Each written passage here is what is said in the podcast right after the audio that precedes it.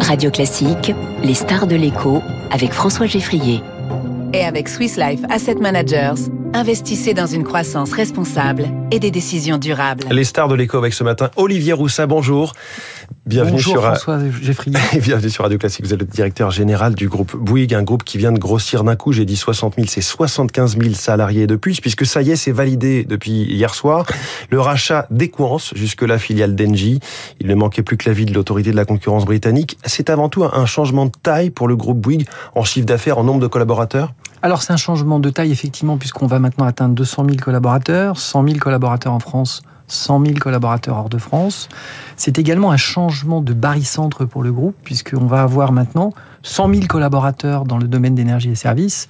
Et ça va faire d'énergie et services le premier métier de Bouygues. Le deuxième sera la route, le troisième sera la construction, alors que l'ADN du groupe. Oui, vous êtes plus ce groupe de BTP historique. Alors, c'est-à-dire qu'il y a vraiment, c'est là où je parle d'un changement assez profond. C'est une, c'est un changement très majeur pour le groupe, puisqu'on change le, le, profil et on change véritablement le métier de base du groupe. Et comment tout cela va s'harmoniser? Comment est-ce que euh, Equance, euh, avec Bouygues Énergie Service, euh, va s'intégrer aux côtés de Bouygues Immobilier, Bouygues Construction? Tout ça a quand même du sens. Alors, ce que nous avons décidé, c'est que lorsque l'on fait l'acquisition d'Equance, c'est de garder l'équipe de management des coins, et notamment son patron, euh, Jérôme Stubler, de le nommer patron de cette entité d'énergie et services au sein de Bouygues qui s'appellera d'ailleurs Equance, et d'y adjoindre notre euh, filiale Bouygues Énergie Services, c'est 22 000 salariés.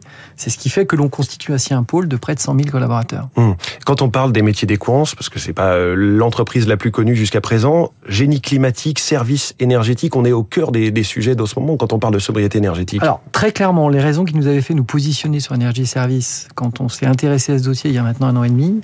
Ces raisons sont encore plus fortes maintenant, puisque Equance est à la transition euh, et sur la transition énergétique, sur la transition digitale, sur la transition euh, industrielle. Et avec tout ce qui se passe à l'heure actuelle avec les sujets de sobriété, il est vraiment sur des marchés qui sont extrêmement porteurs. Hum. Et ce qui est rassurant pour vous et pour le marché, c'est que ce sont des contrats avec des revenus récurrents, euh, potentiellement des marges plus importantes aussi, moins d'investissement? Alors c'est globalement une empreinte qui est dans le monde occidental, Amérique du Nord, Europe, avec des marges supérieures à celles que nous avons dans nos métiers de la construction aux alentours de 5%, avec une récurrence d'activité et avec une somme de tout petits projets, mmh. énormément de projets de 50 000 euros à peu près, qui fait un risque extrêmement réparti. Et ce qui donne de l'oxygène potentiellement pour l'ensemble du groupe, pour les autres activités? Ce qui permet effectivement d'en faire une activité qui est très génératrice de cash flow, qui consomme très peu de capex, avec des cash flows récurrents par son profil de risque. Alors Olivier Rossa, comment se porte plus globalement, euh, j'allais dire la conjoncture, mais on va parler de la construction, puisque c'est généralement un bon indicateur. On parle d'un ralentissement, d'une possible récession. Est-ce que vous le voyez dans vos contrats et dans vos commandes à venir? Dans nos carnets de commandes, à date, euh, dans nos activités de construction, nous n'avons pas, à l'heure actuelle, de signe de ralentissement. Pour autant, on a une conjoncture qui se présente en 23 probablement de façon un peu plus difficile, mais c'est pas visible à date dans ce que l'on a. C'est-à-dire qu'on a des carnets de commandes qui sont en ligne avec les objectifs que nous avions euh, en ce début d'année. Et comment vous l'expliquez? On nous annonce une récession mondiale, en tout cas au Royaume-Uni, en, Grande, en, en Allemagne, aux États-Unis, peut-être pas en France, mais en tout cas ça s'assombrit. Et vous, vous nous dites qu'a priori euh, l'horizon est toujours bleu. Écoutez, par l'horizon, euh, quand on regarde nous dans nos activités et on a en plus une présence mondiale, pour l'instant, les choses se tiennent bien. Alors, je prétends pas qu'elles vont rester comme ça pour tout le temps, puisqu'effectivement, on nous annonce des choses beaucoup plus compliquées en 23, mais clairement, et dans nos carnets de commandes, on a une chance importante. Quand vous prenez vos activités de construction, votre carnet de commandes de fin d'année vous garantit quand même un pourcentage très significatif de votre année suivante. C'est un acquis de croissance en quelque sorte. C'est un acquis de croissance qui est fait directement. Pour les activités télécom, évidemment, elles n'auront pas de soucis particuliers. Et donc, globalement, on se retrouve avec une, une certaine sérénité pour, pour arriver dans ce monde. Mais pour autant, euh, bien sûr qu'on s'attend à quelque chose qui va être un peu compliqué. On sera mmh. un peu prudent mais on n'est pas très inquiet en revanche. Est-ce que l'inflation sur les matières premières, qui était euh, vraiment le sujet il y a euh, six mois encore ou un an, s'est un petit peu calmé Alors c'est pas le sujet de l'inflation qui s'est calmé, c'est la digestion du sujet de l'inflation que nous avons réalisé. C'est-à-dire qu'on a démarré l'année avec des contrats qui étaient généralement fixes, et donc on a maintenant des nouveaux contrats qui sont beaucoup plus indexés, ce qui nous permet d'être capable de discuter avec nos clients et de passer euh, dans les contrats les augmentations de matières premières que l'on peut trouver.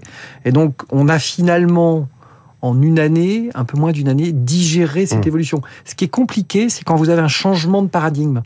Alors vous vous adaptez au nouveau paradigme, et une fois que vous êtes adapté, vous repartez en régime constant. Mmh. Même si les prix sont plus hauts, c'est un truc qu'on a intégré. Précédemment, on ne l'avait pas intégré parce que ça n'existait pas depuis 20 ans. Ce que je comprends, c'est que vous, vous avez le, le fameux pricing power, vous pouvez vous permettre de répercuter les hausses. On peut, dans les nouveaux contrats, le repasser, Et donc, on a eu la période difficile qui était avec la gestion des anciens contrats, dans Mmh. lequel il fallait digérer cette inflation. Et sur l'énergie, qu'en est-il? Est-ce que vous, vous communiquez sur votre facture d'énergie, les devis qu'on vous propose pour les, les prochains mois? Alors, écoutez, nous, on a une particularité. La, la société qui consomme le plus d'énergie en France pour nous, c'est Bouygues Télécom. Et Bouygues Télécom avait fait un choix de renouvelable dès 2020 en faisant un contrat particulier, ce qu'on appelle un PPA, qui lui garantit une stabilité de son électricité jusqu'à 2024.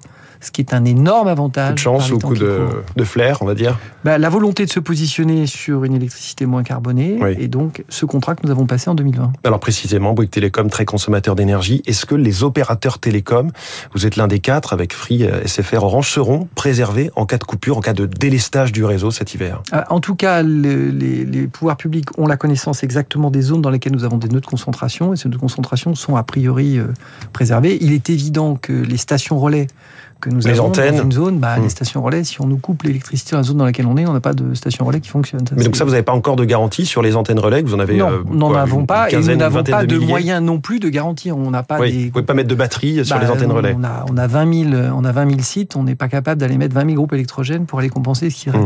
qui s'arrêterait. Olivier Roussa, au niveau du groupe Bouygues, donc vous êtes le directeur général. Est-ce que vous avez dû faire un geste sur les rémunérations, toujours à propos de cette inflation? Oui, ça on l'a fait. et On avait la volonté de protéger les salaires euh, les, plus- les- les- les plus bas chez nous, c'est-à-dire qu'on est allé jusqu'à deux fois euh, le SMIC pour nous, et nous avons finalement distribué au cours de cette année à peu près 6% d'augmentation, ce qui fait que Sur ces bas salaires sur ces bas salaires, et donc ce qui fait que dans le reste à vivre, il est clair que le reste à vivre de quelqu'un qui gagne le SMIC n'est pas le même que quelqu'un qui est beaucoup plus élevé. Et donc on souhaitait protéger nos salariés contre cette inflation. Et c'est des choses que nous avons réalisées depuis le mois de décembre de l'année dernière et que nous avons, avec le dernier coup de pouce que nous avons fait, que nous avons fait en Mmh. septembre. Mais c'est pas une négociation vraiment- dans l'année, c'est trois. plusieurs choses, parce qu'au moment où on l'a réalisé, on n'avait pas imaginé que l'inflation pourrait atteindre les taux qu'elle atteint. Hum. Alors le groupe Bouygues a renoncé à marier TF1 avec M6 car l'autorité de la concurrence vous mettait des barrières qui auraient tué l'intérêt du projet. Est-ce que vous cherchez un autre prétendant ou un autre partenaire pour euh, avancer autrement maintenant? Non, ce qu'il faut, c'est qu'on trouve, on mette en œuvre les solutions qui permettent de suivre l'évolution de la consommation des téléspectateurs. Les téléspectateurs, ils sont passés d'un monde qu'on appelle linéaire, c'est-à-dire la chaîne telle qu'on la connaît, à un monde non linéaire. Ils veulent voir ce qu'ils veulent quand ils veulent. C'est ça les nouveaux besoins. Et il faut, et l'équipe de management en place, et Rodolphe Belmer en particulier, qui va arriver dans, dans quelques semaines qui est en train d'arriver aux côtés de, de Gilles Pélisson. C'est une équipe qui va mettre en place ce qu'il faut pour savoir suivre l'évolution de la consommation, parce qu'on doit accompagner nos clients. Mais donc pas de mariage avec euh, quelqu'un d'autre Au niveau européen ou français Non, Vous ne recherchez pas non. Pourquoi pas Euh, parce que, en l'occurrence, je pense qu'il y a un certain nombre de choses qu'on peut faire directement sur le territoire national, même si c'est très dommage que la lecture du marché qui a été réalisée ait été celle qui a été, mais bon, dont acte, Oui. euh, le deal n'était pas possible. Pour vous, c'était c'est une erreur historique qu'a fait l'autorité de la concurrence Bon, écoutez, j'ai juste un truc assez anecdotique. Nous avions demandé, nous, à ce que l'on prenne en considération dans notre marché la publicité de, du replay, la publicité des plateformes qui va arriver sur Netflix. Je note que euh, Monsieur Chétric, la semaine dernière, de l'Union des marques, a expliqué que la publicité Netflix, c'était une publicité comme la publicité télé. Oui.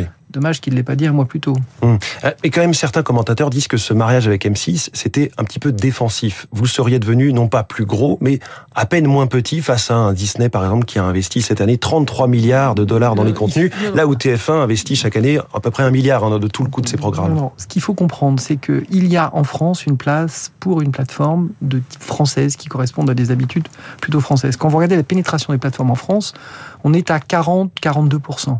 La pénétration des plateformes aux États-Unis, on est à plus de 70%. Il y a une place à prendre parce que cette pénétration finira comme celle des États-Unis ou celle du Royaume-Uni.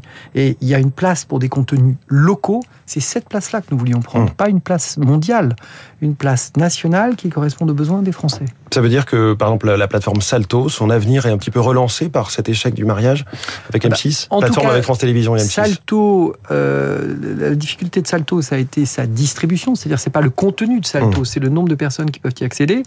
S'il y avait eu fusion, France Télévisions souhaitait se retirer de Salto, il n'y a pas de fusion, donc le projet reste valable, et donc c'est des choses que l'on va pouvoir continuer à développer. Autre caillou dans la chaussure qui vous coûte 8 à 10% de votre audience, c'est le conflit avec Canal+, qui a coupé le signal de vos chaînes à ses abonnés depuis un mois. Vous avez perdu judiciaire euh, récemment référée. On ne sait pas qui croire dans cette affaire. Eux qui disent que vous êtes euh, trop gourmand, vous, vous le réfutez, et en attendant, tout le monde est perdant. Ah, Écoutez, c'est assez simple. Il y a deux choses dans cette histoire de Canal. Il y a une première chose qui est le fait que Canal assure un service au travers de TNT Sat pour diffuser TF1 dans les zones où il n'y a pas TDF.